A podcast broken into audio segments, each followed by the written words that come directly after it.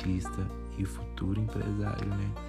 Tô aqui gravando esses podcasts para ensinar e contar um pouco das minhas experiências, como está sendo para abrir a minha primeira empresa, que vai ser uma saíteria com espaço artístico e cultural. E se você quer aprender um pouco e conhecer um pouco daquilo que está no meu coração, que talvez você se identifique, né? Pra gente crescer junto, tá bem?